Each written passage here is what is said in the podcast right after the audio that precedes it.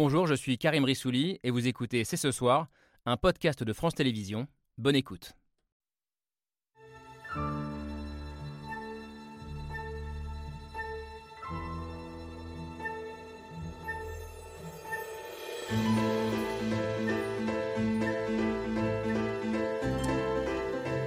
Bonsoir à toutes et à tous, soyez les bienvenus sur le plateau de C'est ce soir. Dans deux mois, jour pour jour, le dimanche 20 novembre à 17h heure française, le coup d'envoi du premier match de la Coupe du Monde de foot sera donné sur une pelouse de Doha au Qatar.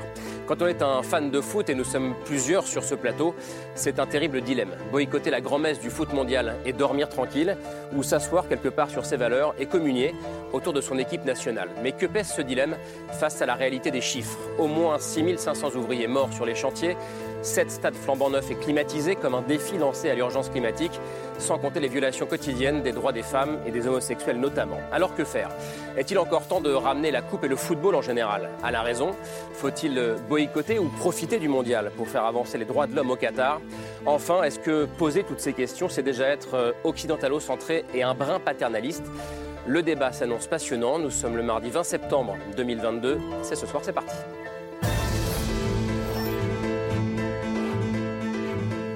C'est ce soir, première émission euh, présentée avec une voix de canard, euh, mais je vais faire attention ce soir à essayer de ne pas éternuer euh, pendant cette émission. Et Camille Diao est là pour m'aider en cas de besoin. Salut Camille. Salut Camille. Camille, fan du Red Star, le club de Saint-Ouen, ce qui vous fait un énorme point commun avec Pierre-Louis Basse. Salut Pierre-Louis. Salut Camille. Bienvenue ce soir, journaliste et, écrivain, grande voix du sport sur Europe 1, et pas que du sport d'ailleurs, dans les années 90 et 2000 où on s'est croisés. vous avez toujours mêlé sport et société, culture et sport, sport et politique grand amoureux du foot qui se désole des dérives de ce sport. Vous signez d'ailleurs euh, la préface euh, de cet ouvrage collectif qui s'appelle Le Grand Foutoir, les dérives du football expliquées euh, en 15 matchs pour vous, cette Coupe du Monde n'est au fond que l'aboutissement euh, de ce que vous appelez la défiguration du football. Mais vous n'allez pas jusqu'à appeler un boycott du mondial et vous nous direz euh, pourquoi ce soir. Euh, autre amoureux du foot qui ne boycottera pas, Léon Desfontaines, bonsoir. Bonsoir. Merci d'être là, secrétaire général des Jeunes Communistes, porte-parole de, Fabien Roussiel, mais ce n'est pas pour cette qualité-là que vous êtes là ce soir. Vous avez écrit un texte qui nous a intéressés dans lequel vous appelez, enfin vous parlez d'un appel au boycott qui est à la fois pour vous inutile, inaudible et hypocrite. Euh, vous n'êtes pas loin de penser la même chose, je crois, euh, Pascal Boniface. Bonsoir. Euh, géopolitologue, directeur de l'IRIS, l'Institut des relations internationales et stratégiques. Vous dénoncez, je vous cite, une prise en otage du football par ceux qui appellent au boycott. Vous dites aussi que cette Coupe du Monde, ce n'est pas la Ligue des démocraties, qu'il ne faut pas tout confondre, c'est intéressant. et j'ajoute que vous publiez ce livre avec une préface de Platini. Alors, c'est pas celui-ci, il est là. Trois minutes pour comprendre l'histoire de la Coupe du Monde de football aux éditions Le Courrier du Livre. Peut-on être amoureux du foot euh, et favorable au boycott? La réponse est oui. Pierre Rondeau, bonsoir. Bonsoir. Économiste du sport, co-directeur de l'Observatoire Sport et Société à la Fondation Jean Jaurès. On a déjà parlé ensemble sur ce plateau, avec Camille notamment, euh, de cette Coupe du Monde au Qatar. Vous aviez commencé à dire que le boycott médiatique était une option pour vous. Je crois que vous avez euh, euh, processé, mûri, comme on dit depuis, et que votre position est plus, encore plus ferme aujourd'hui. Encore plus ferme, je boycotterai. Le... Ils ne regarderont pas. Je ne regarderai pas les matchs du, Cette Coupe du Monde. C'est passionnant également. Enfin, pour nourrir le débat, on avait besoin, envie de comprendre ce qui se passe euh, concrètement au, Qatar, de comprendre de quoi on parle. Bonsoir Rachida El Azouzi, merci d'être là. Euh, journaliste pour Mediapart. Mediapart qui prend position dans ce débat en qualifiant cette Coupe du Monde de Coupe du Monde de la honte. et vous, vous avez enquêté au Qatar sur les conditions de travail des ouvriers, ces immigrés asiatiques privés de, de leurs droits réduit en esclavage. Euh, ce sont vos mots et c'est un papier qui est un papier, je le dis pour ceux qui ne l'ont pas encore lu, euh, édifiant. En tout cas, merci d'être là pour ce débat. Euh, ça s'annonce passionnant et pour commencer, on regarde, comme tous les soirs, le billet de Pierre Michel.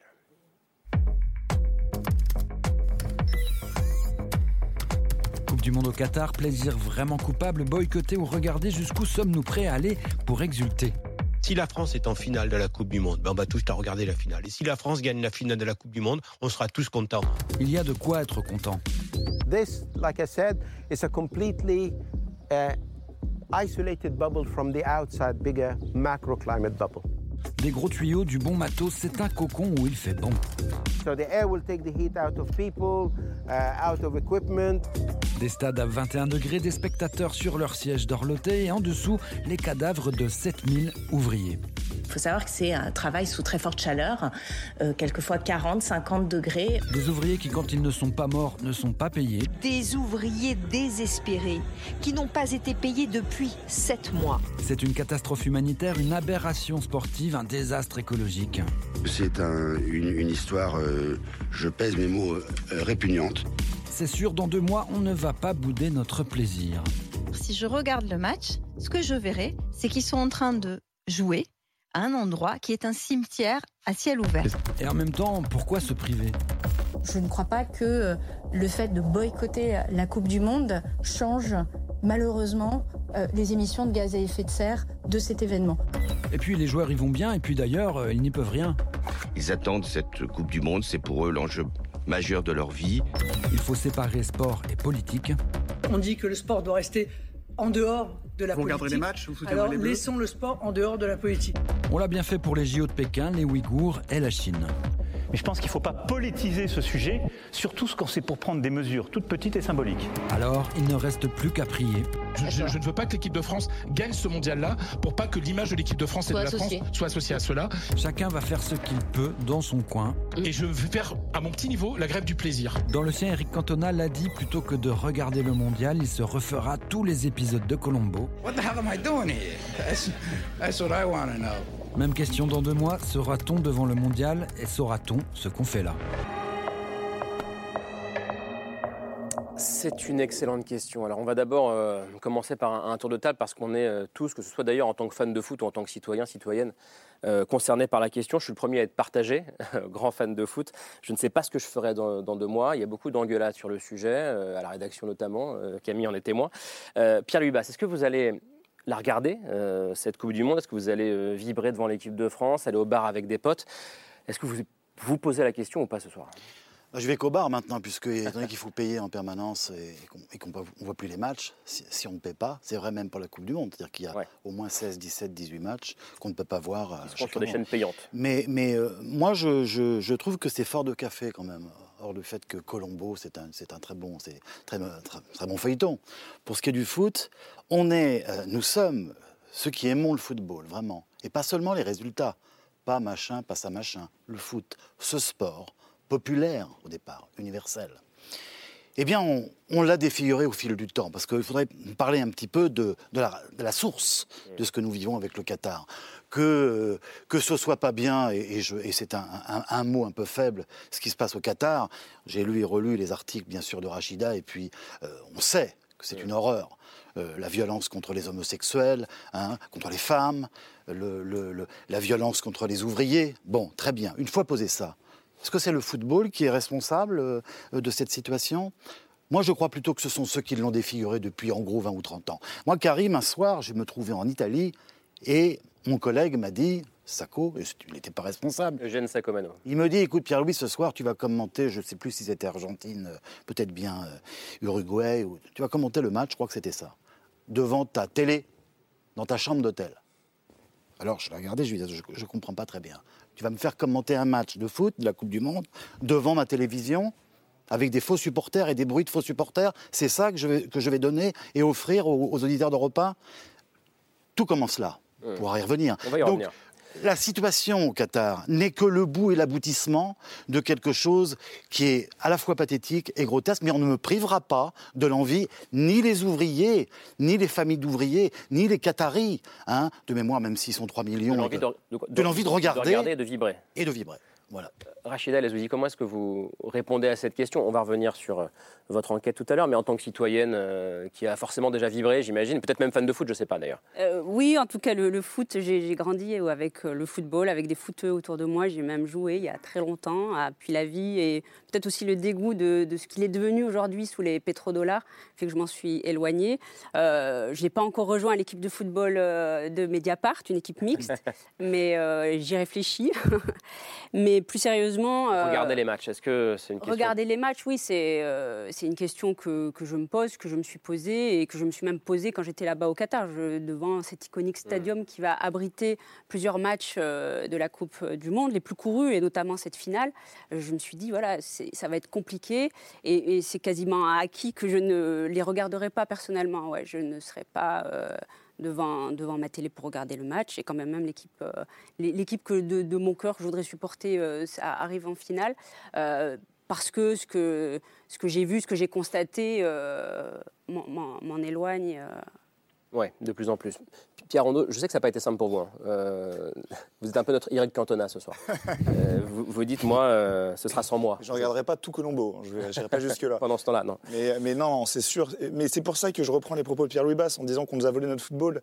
Et je te rejoins, je vous rejoins totalement sur ce sujet. C'est parce que depuis trop longtemps, le football est tombé dans cette financiarisation sauvage, cette libéralisation sauvage, ce capitalisme dérégulé, que je n'ai plus envie de protéger, soutenir et suivre ce football. Et que le seul moyen que j'ai, moi, pauvre citoyen, de faire entendre ma voix, c'est de ne pas regarder ces matchs et de faire en sorte que, à mon échelle, bien évidemment, c'est infinitésimal, mais que demain, si tout le monde raisonne comme moi, réagit comme moi, bah, finalement, le mondial qatari fera un flop. Et s'il fait un flop, les décideurs seront obligés de se remettre en question. Aujourd'hui, la FIFA ou l'UFA ou le CIO ou les grandes organisations internationales liées au sport maintiennent cette euh, financiarisation euh, continue et permanente parce que jusqu'ici, ils n'ont jamais été critiqués, jamais été remis en cause. On a dit à chaque fois, c'est en Russie, c'est pas grave, on a regardé la finale 1,3 milliard de téléspectateurs en Russie. Avant, tu pourras me dire l'Argentine. C'est pareil. À chaque fois, on y allait et à chaque fois, on, s'est tu. Il y a des mouvements quand même. Oui, mais la Super il y a un mouvement très récent, c'est la Super Ligue européenne. La Super Ligue européenne, qui en, on rappelle ce que c'est. Hein, dernier, Super Ligue, c'est une sorte de, Super Ligue des champions avec tous les clubs les plus riches. Privé. Privé, euh, organisé directement par les clubs.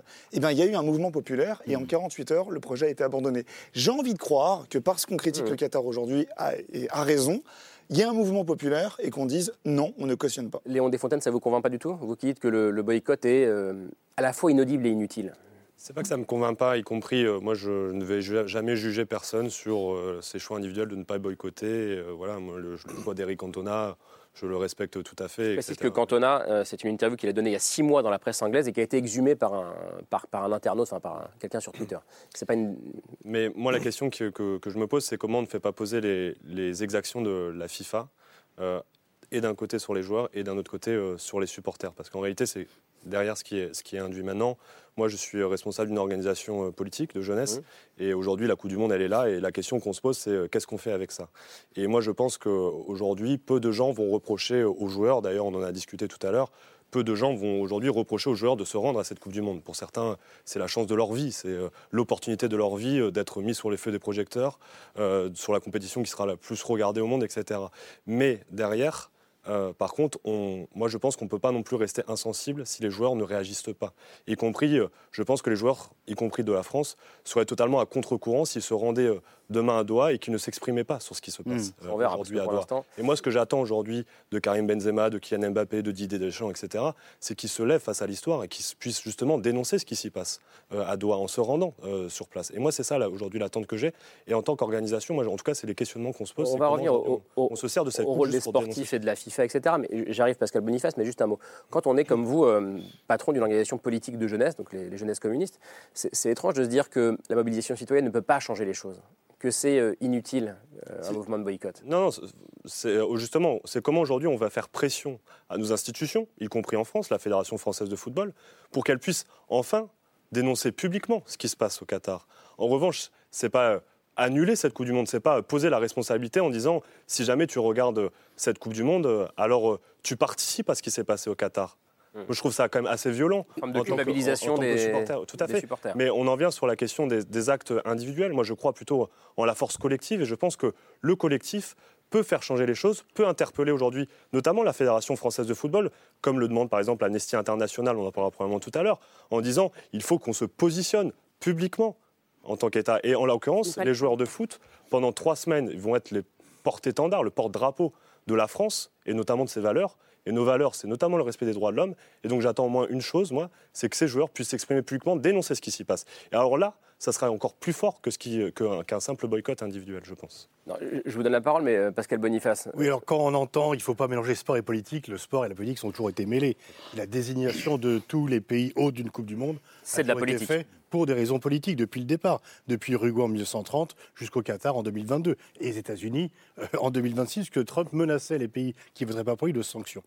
La question que je pose, c'est pourquoi c'est toujours le football qui doit payer?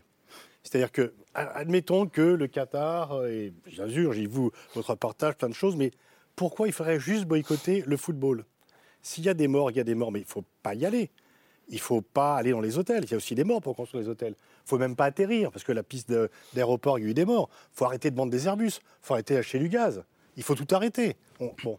Et donc pourquoi C'est parce que c'est le football? Le football, c'est quand même, ça fait 50 ans, et avec Pierre-Louis, ça fait 30 ans qu'on en parle qu'il y a quand même un mépris pour le football et que c'est ça qui doit payer en premier. Donc, soit, je termine. Non, non, je vous écoute, mais je me dis juste que Pierre Rondeau pas, ne méprise pas le football. D'accord, mais dans, dans les. Non, j'aurais répondu à ça dans, dans, les débats qu'on entend, vraiment, soit le Qatar est un pays horrible, il faut tout boycotter et passer à la Coupe du Monde. Et l'autre question, pourquoi on parle des droits de l'homme au Qatar et pas des autres pays de la région Est-ce que la situation est pire dans la région? C'est parce qu'il y a la Coupe du Monde qu'on parle du Qatar. Mmh. Et donc, en fait, la Coupe du Monde, c'est un piège pour le Qatar. Ils ont voulu faire ça pour exister sur la carte, et du coup, ils ont plein de critiques, alors que les, en fait, ce qu'il faut, et moi je suis d'accord avec la position d'Amnesty dont je suis membre par ailleurs, c'est qu'il faut se servir de la Coupe du Monde comme d'un levier. Oui, Amnesty, qui, on, en parlait avec Lola Schulman sur ce plateau il y a, quelques mois, n'appelle pas au boycott. Hein. Voilà. Mais il faut se servir comme d'un levier pour améliorer les choses.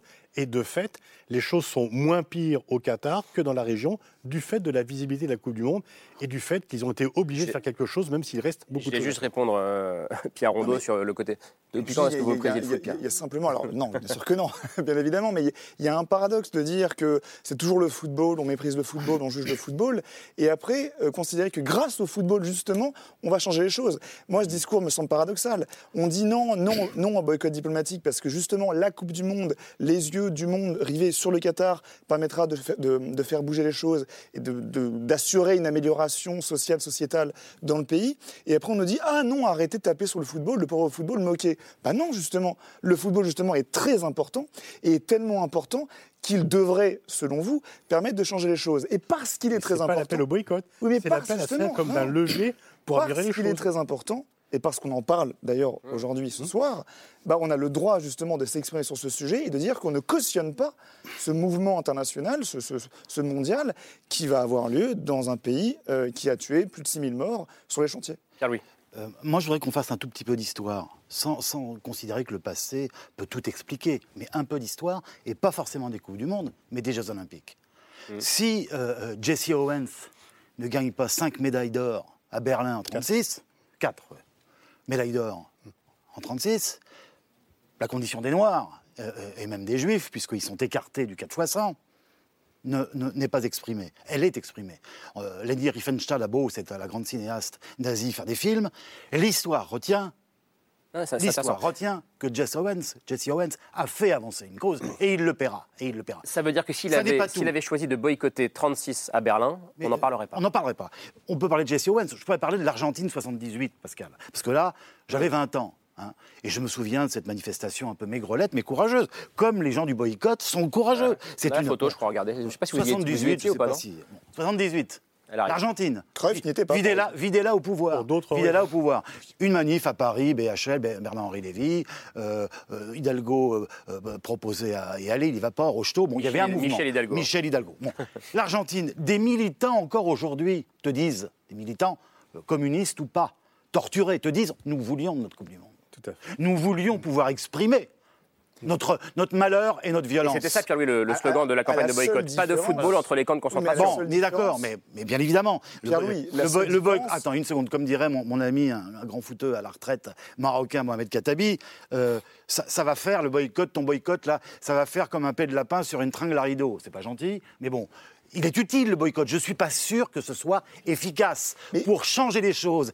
Les, les, les, les, femmes iraniennes qui retirent et qui arrachent leur voile aujourd'hui, elles le décident. Mais ça, n'est pas à nous, nous sommes entièrement dans notre canapé, de décider pour les Canaries. C'est tout ce que je veux dire. Alors déjà, je veux dire. déjà, la comparaison à l'Argentine en disant que les, que les, Argentins étaient contents de l'avoir le mondial. J'ai absolument pas dit non, ça. Non, mais, non, non, non, mais donc tu dis que. Je dis qu'il y a des militants, beaucoup, qui, euh, qui disaient nous voulons notre mondial. Les Montoneros ont demandé à venir. On parle des travailleurs népalais aux Philippins qui meurent sur les chantiers et pas directement des Qataris qui souffrent des bien d'accord, mais, mais, c'est la différence entre les deux situations. Euh, là, en Argentine, les Argentins souffraient directement de la dictature. Au Qatar, ce sont les travailleurs Pierre, ce que je veux simplement dire, 10 secondes, ce que je veux simplement dire, l'histoire, c'est que le, le, le, le, mur de Berlin n'est pas tombé parce qu'on a boycotté Moscou en 80. Je ne dis il pas est tombé parce qu'il y a des contacts à l'extérieur. On est dans un monde globalisé. Non, mais il faut s'ouvrir et pas se fermer. Aujourd'hui, qu'est-ce qui pour se savoir. passe Aujourd'hui, qu'est-ce qui se passe Aujourd'hui, on est euh, sur un pays, donc le Qatar, désigné en 2010 pour des raisons, en tout cas euh, des soupçons, des fortes présomptions Hmm. de, de corruption sur la désignation. Là-dessus, on pourrait aussi en on en parler. revient à la FIFA. La justice euh, s'en occupe. Voilà, la justice fait son travail, laissons faire la justice. Euh, depuis, 2010, depuis 2010, on nous annonce, grâce au football, grâce à la force du football, que le pays pourrait s'améliorer. Hein, la kefala devrait disparaître. Officiellement, La kefala, on précise ce que c'est quand même. Kafala, c'est C'est un mécanisme de parrainage euh, assez terrifiant, en fait, qui est euh, dérivé de la loi islamique, euh, qui concerne en, en général une tutelle sans filiation et qui, là, s'est mué dans le monde de l'emploi en un, en un terrible un droit un d'esclavage. ouvrier- un- ouvrier népalais. On retire le passeport aux ouvriers qui arrivent et ils ne peuvent pas partir parce qu'ils n'ont plus de passeport. Et le Qatar euh, l'a supprimé. parce que Il l'a c'était- supprimé officiellement. En réalité, elle est toujours profondément enracinée, elle est toujours à l'œuvre. C'est ce que je raconte dans mon reportage. Justement, on va- Mais juste là-dessus, sur Voilà, ce que vous dites, pour l'instant. euh, sur euh, le boycott, bah, je pense que la question, elle est à la fois tardive, elle est à la fois hypocrite et on la pose pas comme il faut. Et si Ah, on se pose fait- la question moi, du boycott, ça fait 12 ans que j'en si on parle. se pose la question Mais- du boycott, on boycotte aussi la France parce qu'il y a quand même euh, une complicité active dans l'attribution du mondial entre la France et le Qatar. Vous venez d'en parler, c'est aujourd'hui entre les mains de la justice, mais ça existe, c'est le Qatar Gate. Avec deux personnages centraux, Michel Platini et Nicolas Sarkozy. L'un à la tête de la FIFA et l'autre président de la République. Bon, c'est entre les mains de la justice, comme je l'ai dit, on va en pas parler, mais ça, ça- il faut se poser. On va jusqu'au bout, comme vous disiez, bah, pourquoi on ne boycotte pas les ventes de Rafale? Pourquoi on ne boycotte pas l'achat de gaz qatari Alors on est en pleine crise énergétique et effectivement il, a- il devient incontournable. Euh, pourquoi on ne va pas jusqu'au bout si on doit boycotter tous les grands événements internationaux, pas seulement le foot? Pourquoi ce serait que le foot qui paierait? Pourquoi on ne boycotte pas euh, quelques semaines avant la Coupe du Monde, le 6 novembre, démarre en Égypte, pire dictature au monde, aujourd'hui l'une des pires au monde, euh, la COP 27, le grand rassemblement, la grande conférence internationale sur le climat, à un moment où le chaos climatique nous accule. Qu'est-ce qu'on fait? Et On boycotte Pourquoi on a- boycotte pas on a boycotté, cher ami, On a boycotté, cher ami, le, le combat du siècle Et- euh, à Kinshasa entre Cassius Clay et Foreman, Et ensuite- hein, alors qu'on avait donné le corps de Lumumba à, à- au Zaïre, au patron du Zaïre, à, à Mobutu. Et très on récemment, mais boycotté. très Enfin, récemment dire, aussi, pas- le mondial en Vous Russie. posez la question de la 2018, cohérence. Le, oui, le la mondial, cohérence. le mondial 2018 en Russie, est-ce qu'on est qu'on a, est-ce qu'on s'est posé la question du boycott? Est-ce qu'on a boycotté? Poutine avait déjà annexé la Crimée, Poutine avait déjà détruit Alep en Syrie? Mais encore une fois, c'est pour ça que je fais bien la, le- la distinction entre le boycott politique, le boycott diplomatique, le boycott sportif et le boy- boycott médiatique individuel. Citoyen, donc. Et- Citoyen. et Disons on citoyen, parce que- Exactement. Pourquoi Le on boycott boycotte pas le citoyen. PSG, la vitrine du Qatar moi, je pense. Léon- Desfontaines. Je pense qu'on est, je suis d'accord. je pense qu'on est tous d'accord sur le, le fait qu'il y a un problème aujourd'hui euh, d'un monde du foot qui est devenu euh, se plier euh, au dollar et qui est devenu euh, un monde de business et qui a été euh, délaissé au monde financier. Il y a un réel souci là-dessus. Maintenant, la question, c'est quels moyens on met en œuvre pour se réapproprier le football. Euh, et moi, je pense, voilà, à titre individuel, que le boycott ne permet pas de rassembler largement les supporters. Et d'ailleurs, si on pose la question demain en France aux supporters, à celles et ceux qui vont regarder cette Coupe du Monde, je pense que l'écrasante majorité vont dénoncer ce qui se passe au Qatar. Ce qui se passe au Qatar, les conditions de travail, les respects des droits de l'homme, l'environnement, mais aussi ce qui se passe en réalité sur le foot, parce qu'il faut le dire quand même, cette Coupe du Monde se fait en dépit des compétitions nationales, de la Ligue des Champions, et en dépit aussi de la santé des joueurs, parce qu'il faut quand même le dire, on est en train de multiplier les matchs à tout va. il y a quand même aujourd'hui- il y a quand même aujourd'hui, il y a quand même aujourd'hui, Non, par- non, mais pardon, du coup, il y a du coup, il y a un quand même un Français enjeu. sur deux aujourd'hui, alors ce sont des sondages, hein, se dit prêt à euh, ne pas regarder la Coupe du Monde.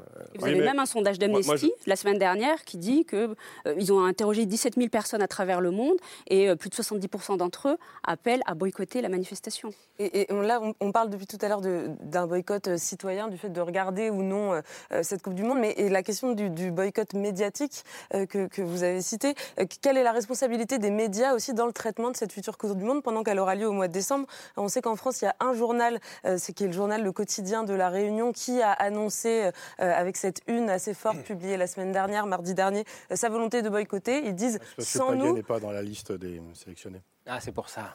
Mais sans concerter Mais- mais- l'équipe. Sans Oui, concerter l'équipe. Mais, mais so- soyons précis, il ne s'agit, il s'agit pas de totalement boycotter, de ne pas du tout parler de cette Coupe du Monde. Il s'agit de ne pas couvrir ces aspects sportifs tout en continuant à couvrir les à côté, à savoir les problématiques euh, sociales, écologiques, euh, humaines. Euh, et, et donc, quand, quand on parle d'un boycott médiatique, Pierre Rondeau, quel, quel est votre avis là-dessus? Est-ce qu'il s'agit euh, de faire comme le quotidien de la Réunion, c'est-à-dire de dire on ne parle pas de sport, mais on parle du reste? Est-ce qu'il s'agit de totalement occulter? Est-ce qu'on peut parler du sport? Est-ce que c'est acceptable de parler de la compétition si par ailleurs on s'engage à, à, mettre l'accent sur, sur, sur tous les, les, problèmes que ça pose. En fait, je rejoins le, le, le, la raison diplomatique du, du sport, de dire que allons dans ces pays participons à cette compétition pour en parler et pour faire changer les choses. C'est la même manière et la même démarche que j'ai avec le boycott hum, citoyen ou médiatique, de dire que je vais profiter de l'engouement populaire qu'il va y avoir durant le mondial. Mhm. Effectivement, je, pense que malgré les sondages, si la France fait un bon parcours, les gens regarderont, si j'ose dire malheureusement, mais les gens regarderont. Et il y aura donc une médiatisation et je profiterai de l'aubaine, de la médiatisation, pour maintenir mon discours d'opposition. Vous allez réussir à ne pas regarder, Pierre, franchement vous avez oui, vous posez la question. Pour rien vous cacher, ma télévision est un peu en panne. Donc, euh, tant, mieux, ça tombe, bien. ça tombe bien. Par rapport à, l'argent dans le football, justement, les équipes nationales sont protégées de cela. C'est que l'argent joue pour les clubs, mais pas pour la Coupe du Monde. Les États-Unis sont le premier pays, la Chine, le deuxième PIB mondial, ils ne gagnent pas la Coupe du Monde. Et donc, il y a des petits pays et le club des nations est plus épargné par le poids de l'argent que le, que le football des clubs. Mais surtout, une fois encore, c'est euh, il y a aussi quelques personnes qui jouent les pro-chevaliers, et je n'incrimine personne sur ce plateau, mais c'est très facile de faire des coups d'éclat en disant je dénonce telle chose, etc. Quand on voit le nombre d'atteintes aux droits de l'homme qui sont sur, sur la planète, le nombre de guerres, le nombre de violations dans tous les pays, vous parlez de l'Égypte à juste titre, le Yémen, etc. pourquoi C'est la visibilité du football qui en fait une cible? Et qui fait qu'on va se précipiter. Oui, mais donc ça en fait Parce que c'est le football et parce que là, je pense que c'est aussi le mondial de trop. C'est le mondial de la honte, mais c'est le mondial de trop. Là, il y a une accumulation de tout. Enfin, c'est vraiment le euh, tel que on est à un moment en plus de prise de conscience sur les questions démocratiques, climatiques, sociales. Et vous voulez supprimer la Coupe du Monde? Vous pensez qu'il faut plus organiser de Coupe du Monde? En tout cas, c'est trop loin. Je pense qu'il faut voir les garanties. Quand, il y a aux États-Unis, Canada, Mexique, ça. Ah oui, en termes de gabegie environnementale. Bah, Donc, est-ce qu'il faut. Il faut poser un cadre. Est-ce que il faut revoir si le cadre. en 2030, il y a une Coupe du Monde en Chine, c'est loin Moi, je partage totalement sur le fait qu'il faut revoir quand même le cadre des compétitions. Si les équipes nationales sont à peu près épargnées, en réalité, elles le sont de moins en moins. Euh, la Ligue des Nations qui est arrivée, et là, en l'occurrence, une Coupe du Monde qui se retrouve au mois de décembre, ça a un impact malgré tout sur les joueurs derrière. Et je pense qu'il faut revoir le cadre quand on posait la question de la Super League, par exemple, qui était en débat, avec un beau mouvement populaire, etc., qui a permis euh, qu'elle ne voit pas le jour. Cette Super League, pourquoi elle a vu le jour aussi? Parce qu'on a des clubs, en réalité, il faut quand même qu'on puisse le dire, on a des clubs qui sont dans, des gouffres économiques. Et aujourd'hui, on a un système économique du football qui n'arrive plus à fonctionner, qui est en train de prendre des proportions complètement folles, et on a besoin de revoir le cadre complet aujourd'hui du foot professionnel. On a besoin d'une réappropriation populaire, si je puis dire, du football. Le football n'appartient pas aux financiers, il appartient avant tout aux joueurs et aux supporters. Et donc moi, on parlait de la COP pour le climat. Mais pourquoi on n'organise pas demain une conférence mondiale avec les grands clubs, avec les nations, avec des représentants des supporters, pour savoir comment on se réapproprie ce sport. Voilà, moi c'est ça le débat que je veux porter lors de cette Coupe du Monde. Et je partage totalement, cette Coupe du Monde, c'est probablement ce que le foot financier, ce que le, business, le, foot business fait de pire aujourd'hui. Fait de pire aujourd'hui. Avant qu'on continue le débat, et, j'aimerais qu'on parle après, c'est intéressant ce que vous avez euh, esquissé, euh, Pascal Boniface, euh, en disant, je, je, vous citais tout à l'heure, on n'est pas dans une ligue des démocraties. C'est pas ça la Coupe du Monde, et du coup, où est-ce qu'on ira jouer? Ça, je trouve ça intéressant. Mais d'abord, puisqu'on parle tout à l'heure des, droits humains, de la kefala, de ce qui se passe là-bas, un mot de l'enquête, Camille, de, de, Rachida. S'il vous plaît, rajouter quelque chose sur le fait que c'est une Coupe du Monde aussi ultra VIP, celle-ci.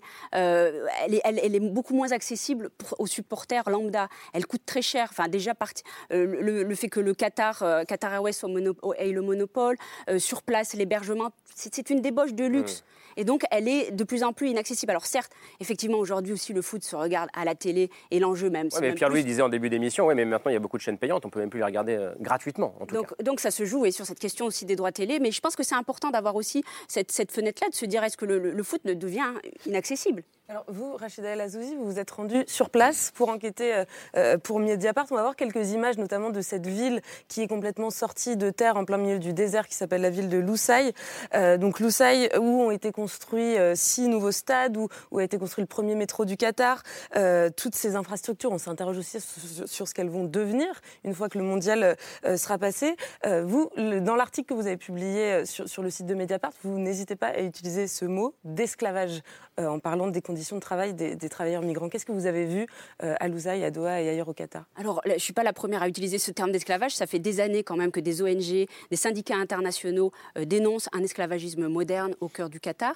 Alors, c'est vrai que moi, je suis partie avec une double intention. La première, c'était de visibiliser, mettre des visages, d'incarner ces hommes et ces femmes qui travaillent, qui bâtissent la fortune du Qatar. En fait, ça ne date pas du mondial. Ça fait des décennies que ce petit pays devenu ultra riche, ultra influent, ultra incontournable, euh, s'appuie sur ces petites mains esclavagisées, euh, un lumpen prolétariat qui vient d'Asie du Sud essentiellement et d'Afrique. Et c'est pas seulement le pétrole et le gaz, c'est aussi tous ces hommes et toutes ces femmes, toutes ces femmes qui bâtissent le Qatar d'aujourd'hui. Sans eux, il n'y a pas de mondial. Sans eux, le Qatar n'est pas ce qu'il est aujourd'hui. Donc c'était d'aller incarner et de, mettre des visages sur ces hommes et ces femmes.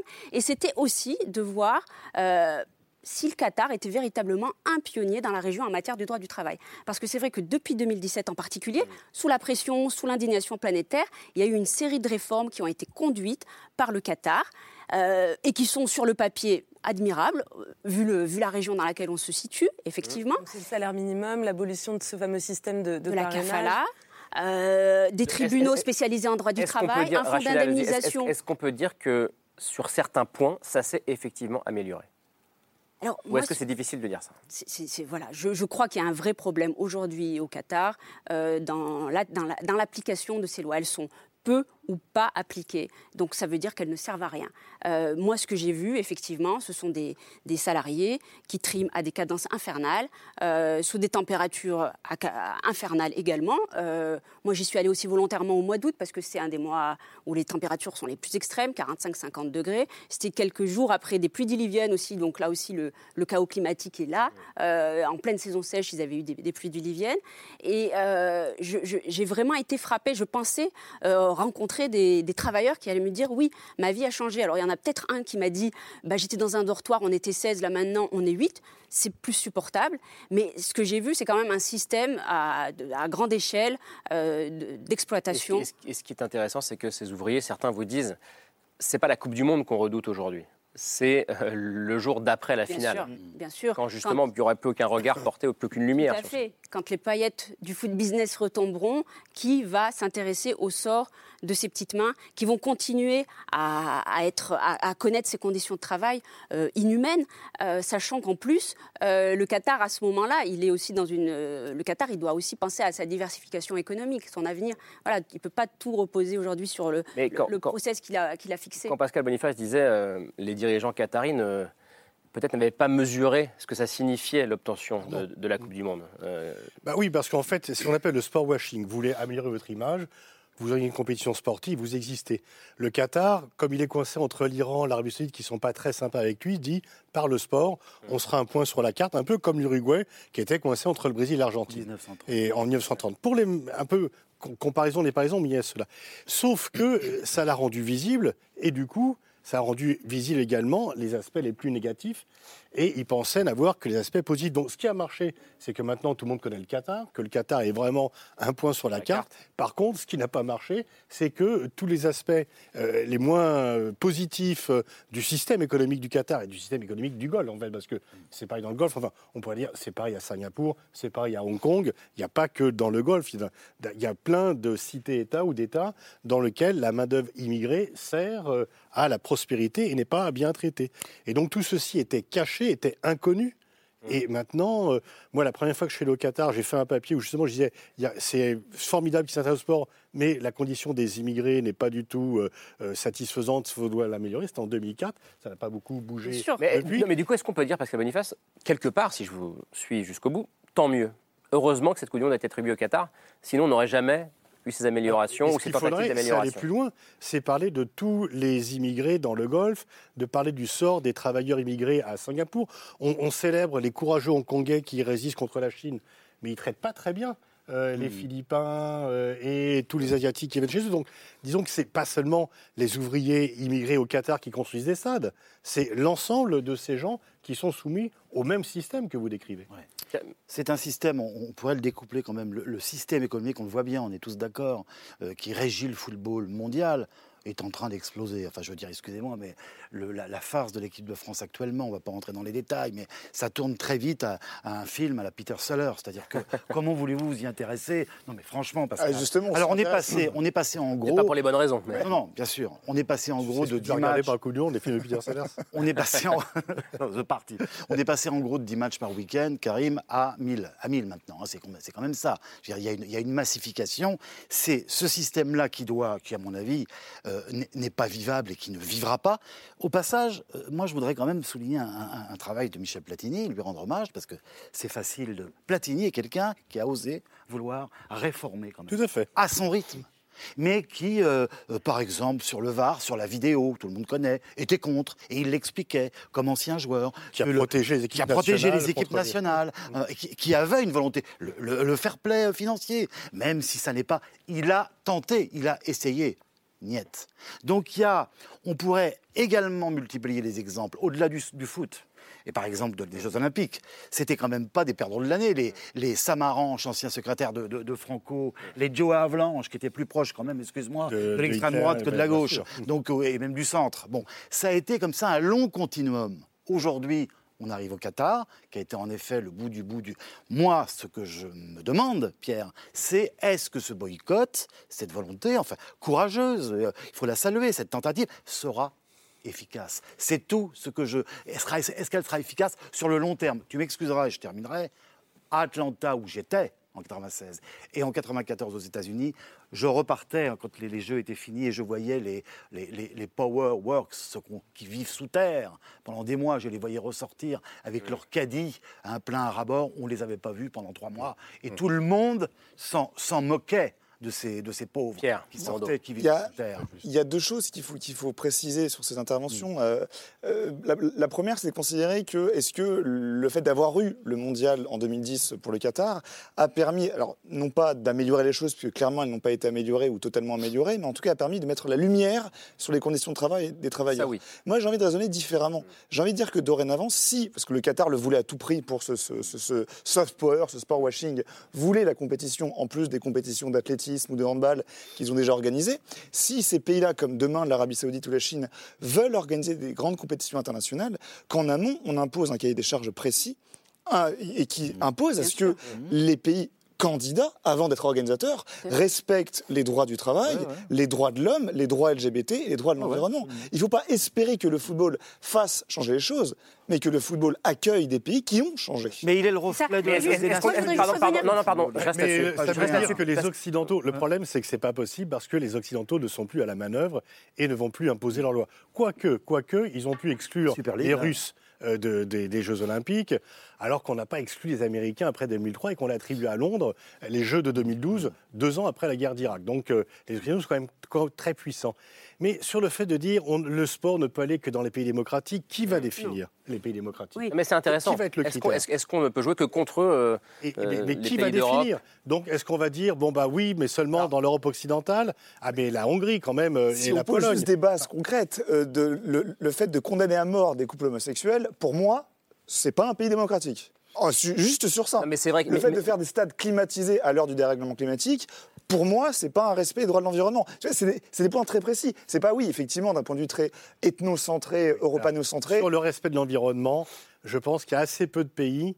euh, il y a beaucoup de pays qui prennent des engagements et qui ne les respectent Mais pas. là- on est d'accord. Personne n'est parfait. de Paris. Personne n'est parfait. Mais il y a quand même euh, un écart assez important entre des stades climatisés à ciel ouvert et la France ou d'autres pays occidentaux qui vont faire des compétitions à bilan carbone assez élevé comme les Jeux Olympiques de Paris. Mais la difficulté, c'est de savoir qui va fixer ces critères-là. Quelle est la liste des va avoir critères, que critères quand même acceptables et, et- et globalement reconnus par l'humanité entière pour les droits LGBT, pour les droits des travailleurs, pour les droits de l'homme. Regrettable. malheureusement, malheureusement, non. C'est pas reconnu. Tu as plein de pays qui pénalisent euh, L'homosexualité. Il faut bien sûr lutter contre cela, mais ces c'est pas pays en sont pas faisant un- acceptables. Comment? Mais, mais bien sûr que c'est pas acceptable. Mais je veux dire, est-ce que ça veut dire que si la Coupe du Monde avait Donc, été au Maroc, pour pardonnez-moi, changer? si la Coupe du Monde avait été au Maroc, il aurait fallu aussi la, la boycotter. Bien sûr.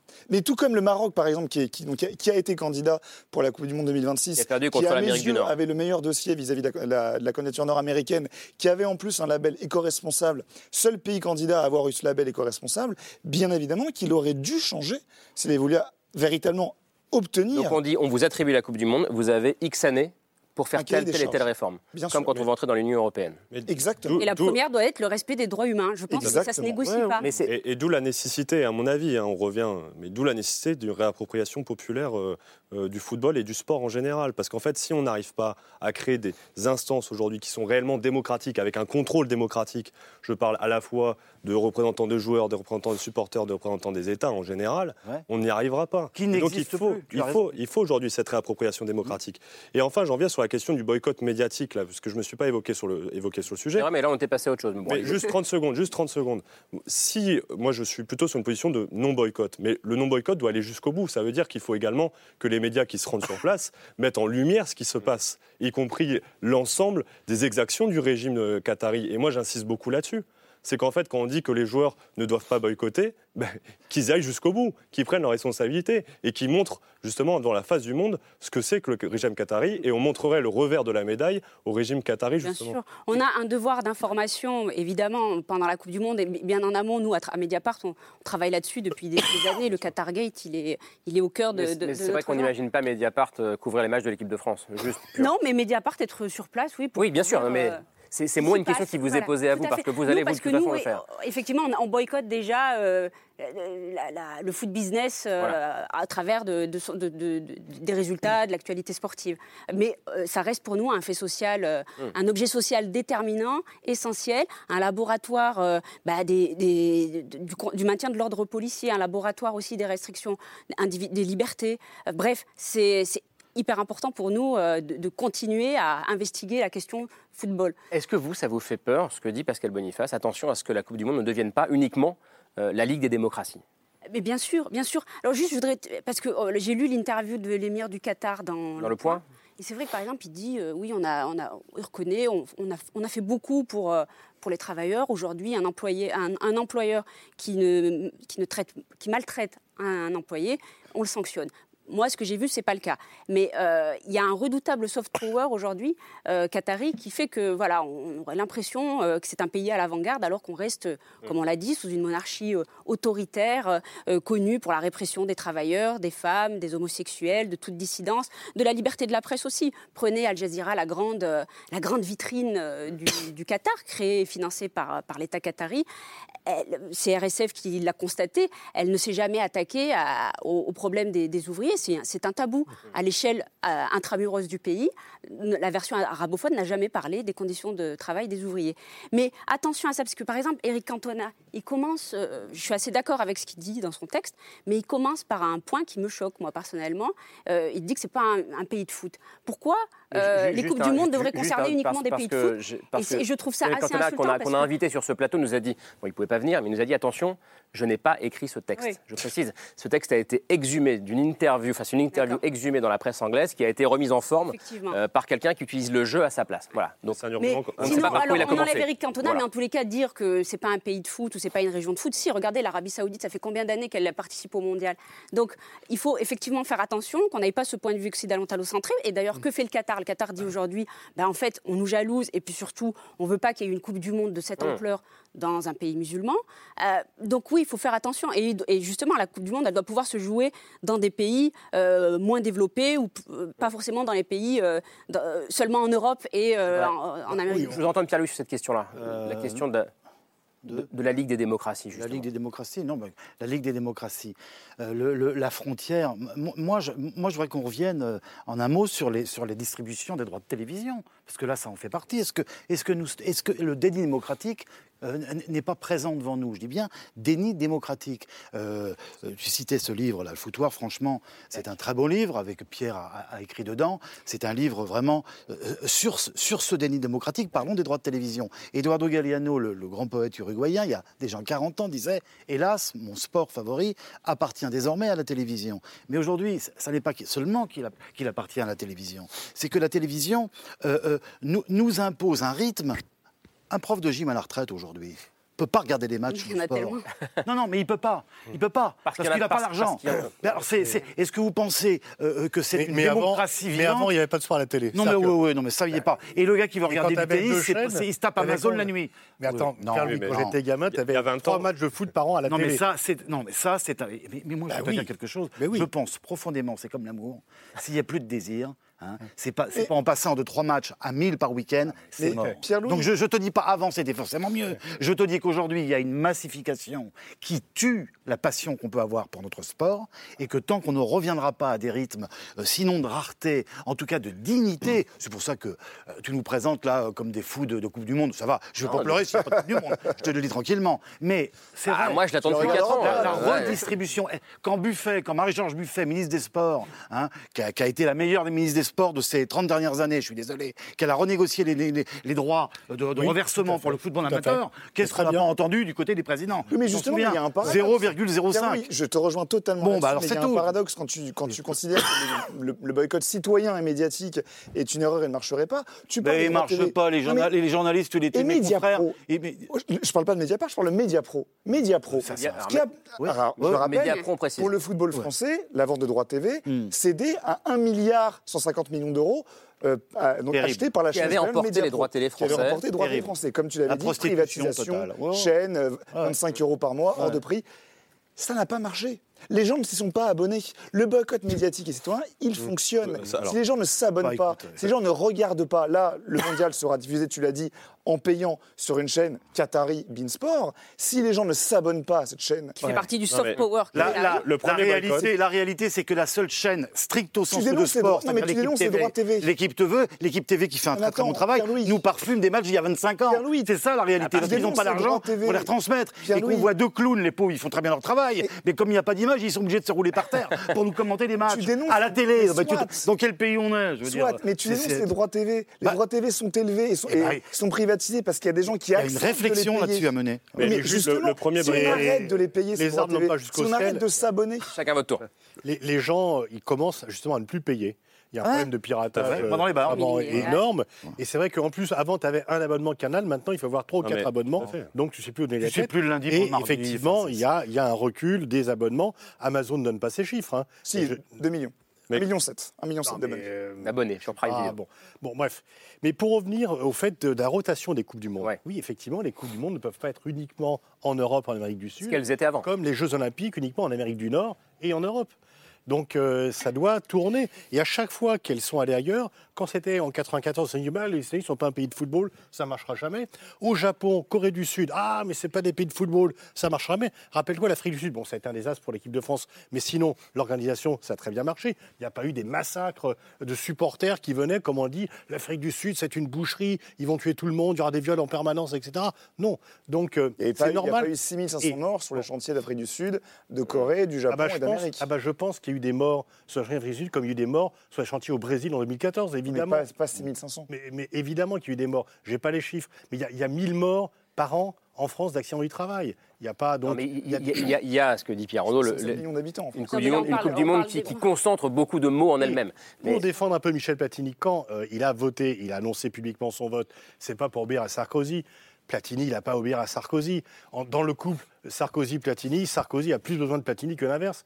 Vous pensez que Mbappé a besoin de Macron Macron a besoin de Mbappé Donc euh, c'est pas comme ça que ça se passe quand tu es Platini. Il avait tous les chefs d'État qui avaient son poster euh, dans leur chambre euh, avant qu'il soit élu chef d'État de gouvernement. Donc il n'a pas besoin de Sarkozy. Mais son argument, c'était il faut que le foot aille partout.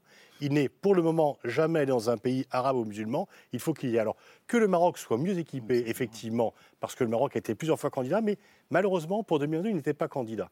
Mais 2026 ils se sont fait voler comme au coin d'un bois. par, par États-Uis, Par Mexique, États-Unis. Canada, parce que tout le monde n'est pas au États-Unis. courant. Mais se pose euh, la question des droits humains, se pose la question de la criminalisation de l'homosexualité, y compris au Maroc. Je reprends la main, vous parlez de Platini, euh, parce qu'on n'a euh, pas encore beaucoup parlé d'eux, euh, les joueurs. Vous citiez euh, Mbappé, Platini, euh, et on poursuit le débat sur les joueurs, les fédérations, le monde du foot en général, euh, avec l'image du jour signée Hugo Bernard.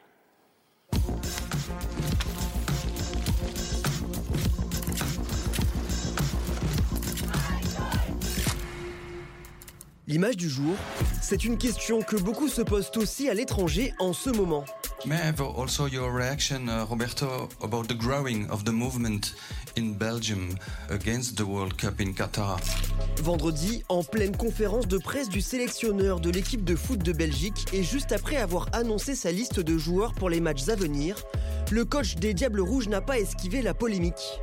We're working hand by hand with some institutions in Belgium, with the International Amnesty, and their message is consistent and clear. We need to use football for the good. We need to use football to try to bring change. La sélection belge ne boycottera pas la Coupe du Monde, mais elle compte bien utiliser l'événement pour faire passer des messages politiques en matière d'écologie et de droits de l'homme. Une décision soutenue par sa fédération. Ça veut dire qu'il y aura des actions. Ça veut dire qu'il y en a. Elles seront visibles. Elles seront visibles. Donc il y aura une, une, forme de condamnation de la part des Diables Rouges avec le soutien du staff de l'Union belge. Clairement. On peut dire ça ce matin. Depuis plusieurs mois, d'autres équipes nationales sont passées à l'action. La Norvège, le Danemark et les Pays-Bas ont arboré des maillots aux messages explicites pour demander le respect des droits de l'homme. Ja, dat het een hele, hele lastige situatie is met, uh, met de, uh, de arbeidersrechten daar. En uh, ja, we hebben daar heel veel over gesproken, zeker. En Allemagne, c'est une légende du football, l'ancien capitaine de la Mannschaft, Philippe Lam, qui a fait entendre sa voix. Je préfère rester chez moi. Les droits de l'homme doivent jouer un rôle plus important dans l'attribution des compétitions. En France, le sujet est souvent éludé par le sélectionneur des Bleus. J'ai pas envie de, de, rentrer dans un débat euh, médiatique. À l'image de la Fédération française de football et de son président Noël Legrette. Si des joueurs souhaitent exprimer publiquement des, des réserves des joueurs de l'équipe de France euh, sur ces sujets-là, l'écologie, les droits de l'homme, ils auront le droit de le faire ou alors ça sera motus? Quand on est sur place, on respecte le pays qui nous reçoit. Donc c'est motus. Dans l'image du jour, des joueurs étrangers qui s'engagent et une équipe de France bien silencieuse. Alors, beaucoup de commentaires en plateau pendant la diffusion de ce, cette image du jour d'Hugo Bernard. Pierre-Louis Basse, est-ce qu'il est vous choque ce silence français? Oui, c'est triste, mais la tristesse durera toujours, disait Van Gogh. Je trouve que c'est beau, le, le, le, la Belgique, ce qu'ils font, ce qu'ils décident, euh, qu'on ne soit pas capable, effectivement, de. de... Mais ne serait-ce que de s'exprimer, de débattre, enfin, je veux dire, c'est ce qu'on fait ce soir. C'est hallucinant. Je vais vous raconter une histoire très courte. C'est encore, c'est 68 pour les plus jeunes qui nous regardent. 68, 8, 8, octobre 68. Il y a un type qui se lève sur le podium et qui va lever le poing, c'est Tommy Smith, d'accord? Pour tous les droits, euh, pour les Noirs, pour les Chicanos, pour les femmes. Il lève le poing, il a la photo maintenant, tout le monde l'a dans, son, dans, dans sa chambre. Il y a Carlos aussi derrière, qui, qui est avec lui, alors il n'était pas très très près. Et puis il y a un blanc, mm. il y a Norman, un Australien. Il lui dit dans la chambre d'appel, il lui dit Moi, je vais mettre mon, le badge Human Rights. Je vais le mettre pour vous parce que mes parents se sont battus pour les aborigènes. Et, et, et on en a liquidé des aborigènes chez nous en Australie. Alors il met le badge. Résultat, record d'Australie liquidé, viré de la sélection australienne. Et Tommy Smith, il a reçu des trombones de merde jusqu'en 2000 à son domicile hein, aux États-Unis. Donc, si tu veux, la, la, bagarre, elle est tout le temps. Et donc, ça, ouais. c'est très beau. Et il faut que ça se passe. Il faut que ça se fasse. Il faut que ça vienne, en effet, des joueurs, des sportifs, voilà, euh, et pas d'une posture morale à l'extérieur ou à plusieurs millions de kilomètres. C'est très beau et c'est consternant quand on voit ce documentaire, le contraste entre les fédérations néerlandaises, belges mmh. et norvégiennes et la fédération française la fédération française qui, a, à chaque fois qu'Amnesty leur a proposé des rendez-vous, euh, des débats, des discussions avec les joueurs, avec les membres de, de, de la fédération et eux, à chaque fois, soit a répondu en disant non, soit n'a même pas daigné répondre. Alors, euh, si justement Amnesty en 2021, ce qui a fait, des, ce qui a fait en 2000, qu'Amnesty a, oui, a obtenu un rendez-vous avec. Euh, avec euh, la FFF, les dirigeants de la FFF. C'est une banderole déployée au pied du siège de la FFF, appelant, ouais. euh, à, disant ramener la coupe à la raison. Le ramener la coupe à la raison, le ramener fameux. la coupe ouais. à la raison. Et lorsqu'ils se sont retrouvés à, autour d'une table avec les dirigeants de la FFF, Amnesty, les dirigeants de la FFF, euh, la FFF leur a dit écoutez, euh, nous on va pas prendre position publiquement là-dessus, parce que de, de, toute façon le Qatar a déjà fait énormément. Mmh.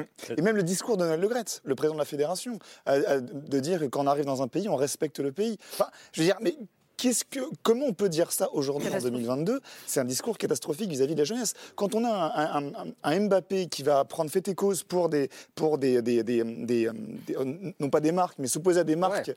euh, et menacer de boycotter l'équipe de en France. En 24 heures, Mbappé a fait plier la Fédé sur les droits à l'image. Exactement, et a dénoncé des Donc, marques quand, quand jugées non éthiques, selon lui, ça en moins de 24 heures. Ça peut se produire là-bas, attention. Hein. Ah ben, les choses, elles. Regardez sur les cas de violence sexuelle. Mais oui, également, tout à fait. Moi, moi, je pense ah, que là, Léon Desfontaines.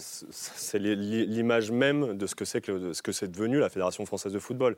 Il faut la dépoussiérer là. Vraiment, c'est cette institution aujourd'hui est insupportable. Le silence de cette fédération vis-à-vis -vis de ce qui se passe à la Coupe du Monde est insupportable. Il y a eu un, un, un reportage de SoFoot, un dossier qui est sorti là, qui met en avant tout ce qui ne va plus aujourd'hui dans la Fédération, la fédération française de, de, au de sein football, de au sein de la fédération. Il faut écouter les voix d'ailleurs qui contestent ce qui se passe à l'intérieur. Mais ça en dit long. Et moi, je pense que euh, pour le coup, on, voit même qu'on n'est pas obligé d'aller dénoncer à la FIFA. Allons aujourd'hui mettre la pression collectivement, et c'est pour ça que j'insiste sur la nécessité de se mobiliser collectivement. En plus, je suis responsable d'une organisation de jeunesse, mais de se mobiliser collectivement entre jeunes pour aller interpeller la FFF pour qu'elle fasse à minima ce que propose de faire la Belgique. Allions-nous, allions les forces, les forces même européennes, pourquoi pas, il y a n'importe quelle nation qui voudrait se mobiliser pour dénoncer ce qui se passe au Qatar. Et moi, je pense que la moindre des choses, quand on est champion du monde en titre, ce serait à minima de faire ce que fait aujourd'hui la Belgique et qui, je le dis, alors que bon, la France et la Belgique ont, un passif quand même au foot. Je le dis aujourd'hui, la Fédération de, de, Belgique de foot est un exemple à suivre. Il y a, une démarche intéressante qui est conduite actuellement par Amnesty International et d'autres ONG et aussi des associations de supporters. C'est la, campagne Pay Up euh, FIFA, enfin, ah obliger la FIFA à, à mettre un 440 millions de dollars à minima, à minima pour indemniser euh, les travailleurs exploités au 440 millions d'euros, c'est pas un chiffre qui est, qui est choisi par hasard, ça correspond exactement aux primes qui sont versé aux différentes équipes de football qui vont participer. Et donc c'est une, c'est une, c'est poussé effectivement par Amnesty, par Human Rights Watch. C'est donc ce hashtag Pay Up FIFA, FIFA faites payer la FIFA. Euh, et, et, en fait, 440 millions d'euros, c'est pas grand-chose face aux revenus que vont générer cette Coupe du Monde pour la FIFA et qui sont estimés à 6 milliards de dollars. Et qui a coûté 200 milliards pour le Qatar depuis 2010. Et, là, on, voyait discuté justement avec la chargée de plaidoyer d'Amnesty, Lola Schulman. Elle m'expliquait qu'il y, y, a des fédés qui, sont derrière, qui, les, qui les soutiennent euh, au sein de la FIFA, et notamment bah, les Norvégiens, les Pays-Bas. Mais par contre, la France, totalement silencieuse. Et ils ont besoin, la voix de la, France compte au sein de la FIFA. Et, donc, voilà, ils, sont, ils, se heurtent à une force d'immobilisation assez terrible. La voix de la France, championne du monde en titre, euh, on le répète, avec parmi les meilleurs joueurs du monde des joueurs français, euh, Benzema, Mbappé. Est-ce que, Pascal Boniface, le fait que le principal club français aujourd'hui, le PSG, appartient au Qatar, peut expliquer en partie ce silence français, d'après vous? Oh non, ce n'est pas, pas la principale raison. C'est que d'une part, il y a une politique de la fédération qui est justement de se tenir au principe, à mon avis faux, on ne mélange pas sport et politique. Mmh. Et il y a effectivement les liens qui sont multiples.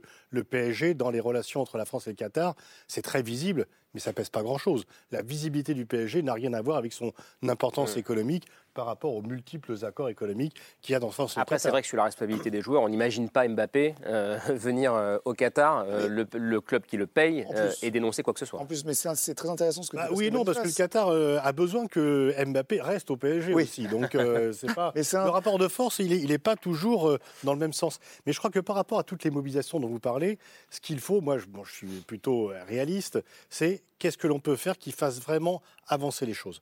Moi, ce que je me méfie, c'est des postures qui sont prises pour euh, la galerie et pour dire, voyez, je suis blanc, et, etc. Mais est-ce que ça, c'est la galerie, ça, cette image? Bah Oui, c'est visible, etc. Donc, effectivement, le fait que des joueurs s'expriment... Auparavant, les sportifs ne s'exprimaient pas. On leur disait, tu es un mineur, euh, tu n'as pas le droit de parler, et euh, cours après un ballon. Mais de plus en plus, les sportifs s'expriment. Ils s'expriment de plus en plus, et donc il y en a... Hein y compris dans l'équipe de France, qui vont pouvoir s'exprimer. Pascal Boniface, pour l'instant, j'ai trouvé une trace d'Hugo Lloris euh, rapidement en disant ouais, c'est bien qu'on parle des, travailleurs euh, asiatiques euh, ou africains au Qatar.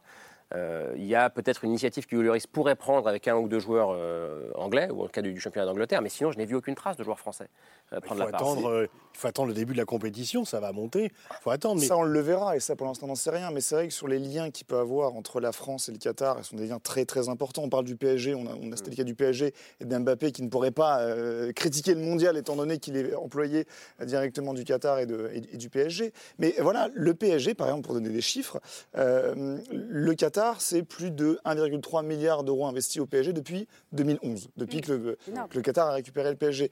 Le Qatar, en termes d'investissement par an en France, c'est entre 10 et 15 milliards. Donc la France est très importante pour le Qatar, tout comme le Qatar est très important pour la France. Et le PSG, c'est juste euh, l'arbre qui cache la forêt. Les investissements du Qatar en France sont colossaux. Donc, et, puis je admettre ou accepter que les gouvernements, qu'Emmanuel Macron, que euh, les politiciens, ou que même les joueurs ou les membres de la fédération boycottent le Qatar, euh, je n'ose y croire parce que justement les liens sont trop forts. Et c'est devenu un pays aussi incontournable sur le plan diplomatique, pas seulement avec la France. Depuis notamment l'invasion russe en Ukraine. qui négocie avec tous les, avec tous les parias de ce monde, avec les talibans, les chebabs somaliens, le Hamas palestinien. Et on peut dire que conjoncturellement, euh, on a besoin aussi du gaz liquéfié euh, Effectivement, bah, Du Qatar, regardez la visite de Biden en Arabie Saoudite. Euh, la visite de Macron en Algérie, euh, dans toutes ces visites, je n'ai pas entendu beaucoup parler des droits de l'homme. Mais l'émir, euh, dans l'interview au point, a dit qu'ils ont du gaz, mais ils ne donneront pas tout le gaz que donnaient les Russes.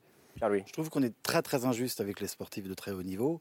Il y a eu une période où des, des types se sont engagés. C'est quand même un footballeur qui s'appelait Raymond Coppa, hein, qui, oui, qui a créé il y a quelques temps, qui avait créé le syndicat et qui disait les footballeurs sont des esclaves. Mmh. Il y a ici ou là euh, Griezmann, plus près de nous, avec, avec, avec les Ouïghours. Donc moi, je vais vous dire quelque chose.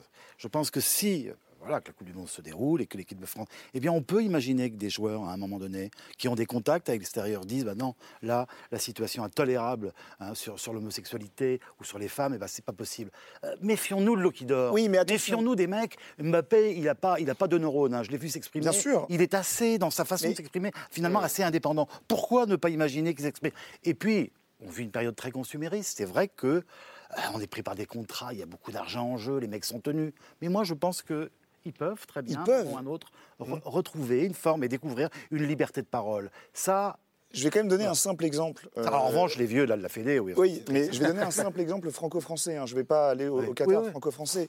La semaine dernière, enfin, maintenant, il y a deux semaines, SoFoot et le, journaliste Romain Molina ont fait des révélations, mais honteuses sur la gestion euh, au sein de la fédération avec des cas d'harcèlement sexuel, hmm. de pédophilie au sein de la fédération. Ces questions ont été posées directement au sélectionneur, Didier Deschamps, peut-être aux joueurs indirectement ou directement par la presse spécialisée. Mm. Personne, personne s'est offusqué de ces révélations et n'a traité de l'information. Mm. Donc on nous dit oui, il pourrait parler parce que ce sont des citoyens mm. et comme, comme Griezmann, il pourrait dénoncer comme l'a fait avec les Ouïghours. Là, on est en France, il y a des cas de pédophilie, de harcèlement sexuel et personne ne D'où la nécessité. Avec un des sports les plus populaires et qui concerne des millions d'enfants. D'où la nécessité, je pense, aujourd'hui de pouvoir avoir une pression populaire aussi. Mm. Parce qu'en en fait, en réalité, les supporters, tout comme les joueurs, ils sont dans le même camp, ils ont les mêmes intérêts. Mais aujourd'hui, le problème, c'est qu'on a justement ces contrats qui viennent justement délier ces intérêts. En gros, qui fait que les joueurs sont aujourd'hui la propriété euh, d'agents et, de, et, de, et ils sont tributaires des contrats qu'ils ont signés, etc. Mais en réalité, on a les mêmes intérêts. Et si demain, eh bien, on interpelle, je ne sais pas moi, Kylian Mbappé sur les réseaux sociaux de manière massive, mmh. eh bien, en effet, je pense qu'il sera tout à fait prêt à dénoncer ce qui peut se passer. La dernière fois qu'il a été interpellé sur euh, prendre le train plutôt que l'avion. Ah bah, bah, bah, je, pense que justement, ça, va le faire réfléchir à deux fois. Peut-être qu'il le fera pas deux fois. Et, heureusement d'ailleurs, en effet. Mon petit doigt me dit qu'on reparlera de ce débat d'ici deux mois, et évidemment au, cours de la Coupe du Monde. Mais pour ce soir, on, termine la discussion avec votre choix. Ton choix, Camille, je ne sais pas comment on fait. Euh, ton choix. Un, documentaire radio pour mieux comprendre le, le Qatar euh, aujourd'hui, pour qui sera complémentaire de l'enquête de, de Rachid Voilà, pour un peu de, contexte, puisque ça parle de la Coupe du Monde, mais ça dépasse aussi la Coupe du Monde. C'est un grand reportage de France Culture euh, qui s'appelle Qatar, exister à tout prix, euh, qui est réalisé par un journaliste qui s'appelle Aurélien Colli, euh, qui a vécu 4 ans au Qatar au tout début des années 2000, à l'époque où Doha n'était pas beaucoup plus qu'un village, au tout début du, du, boom économique. Et donc il y retourne 20 ans plus tard pour France Culture, micro en main, et il découvre un Qatar qui est pour lui complètement méconnaissable. Donc on part en balade avec avec lui euh, dans, dans, la ville de Doha, dans les alentours. On traverse le chantier euh, du tout nouveau stade de Lusail, euh, les immenses centres commerciaux qui sont sortis de terre, les, les départements qataris, de nombreuses prestigieuses universités étrangères qui s'y sont installées ces dernières années. il y a également le, superbe musée d'art islamique qui est fleuron de, du soft power culturel qatari. Et donc il essaye de comprendre. alors non, Jean Nouvel, c'était un autre finalement, je m'étais un peu mélangé. Du Louvre. D'accord. Jan Penning. Voilà. Euh, et, donc pour essayer de comprendre euh, pourquoi et comment ce tout petit pays, ce confetti, a réussi en deux décennies à attirer tous les regards du monde à lui, euh, le journaliste rencontre aussi bien le, la vice-ministre des Affaires étrangères qatari qu'un promoteur immobilier, que différents types de travailleurs immigrés, un Tunisien qui est arrivé au, début des années 90, comme un Kenyan qui lui a débarqué il y a seulement quelques années. Il rencontre aussi le doyen de HEC Paris in Qatar. Enfin bref, c'est une heure pour comprendre les ambitions du Qatar contemporain euh, et aussi ses facettes euh, un petit peu plus sombres. Ça s'appelle Qatar exister à tout prix et ça s'écoute en replay sur le site de France Culture. Merci, ma chère Camille. Merci beaucoup euh, à toutes et tous d'être venus ce soir. Euh, Rachida El Azouzi, donc votre enquête et vos autres articles à lire dans Mediapart. Léon Desfontaines, merci d'être venu parler foot et politique beaucoup aussi ce soir avec nous. Pascal Boniface, pour les amoureux du foot, trois minutes. Il faut plus que trois minutes. Hein. Trois minutes pour comprendre. J'ai pas compris le titre. Il faut un quart d'heure, 20 minutes, une demi-heure. Trois minutes par Coupe du Monde et par, voilà, Pour comprendre l'histoire de la Coupe du Monde de football. Euh, préface de Michel Platini, c'est aux éditions Le, Courrier du Livre. Euh, Pierre-Louis Basse et Pierre Rondeau, bah, vous êtes ensemble. Ce soir, vous n'étiez pas toujours d'accord, mais dans ce livre qui s'appelle Le Grand Foutoir, les dérives du football expliqué en 15 matchs chez Solar Édition. Et puis il y a aussi Pierre-Louis Basse, le, romancier, euh, qui est ici. Rien n'est perdu, c'est votre dernier roman, Pierre-Louis Oui. publié publié au, Cherche Midi. Pas de retour à la radio ou à la télé? C'est fini ça? Alors, manifestement, la porte est fermée pour moi. C'est vrai? Moi, je suis pas, sûr. J'ai trouvé d'autres couloirs. Moi, vous m'avez beaucoup appris. En tout cas. Merci, mon cher Pierre-Louis. Euh, Camille, on se retrouve demain euh, autour de 22h35 après la Grande Librairie. Merci à vous et merci de fidélité. Au revoir.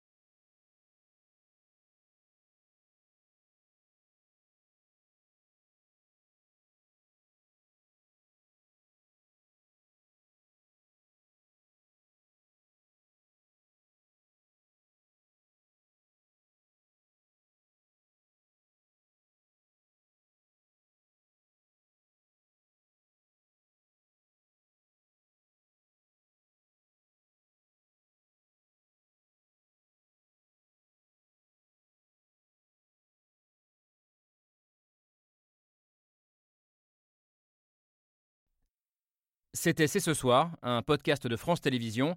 S'il vous a plu, n'hésitez pas à vous abonner. Vous pouvez également retrouver les replays de l'émission en vidéo sur France.tv.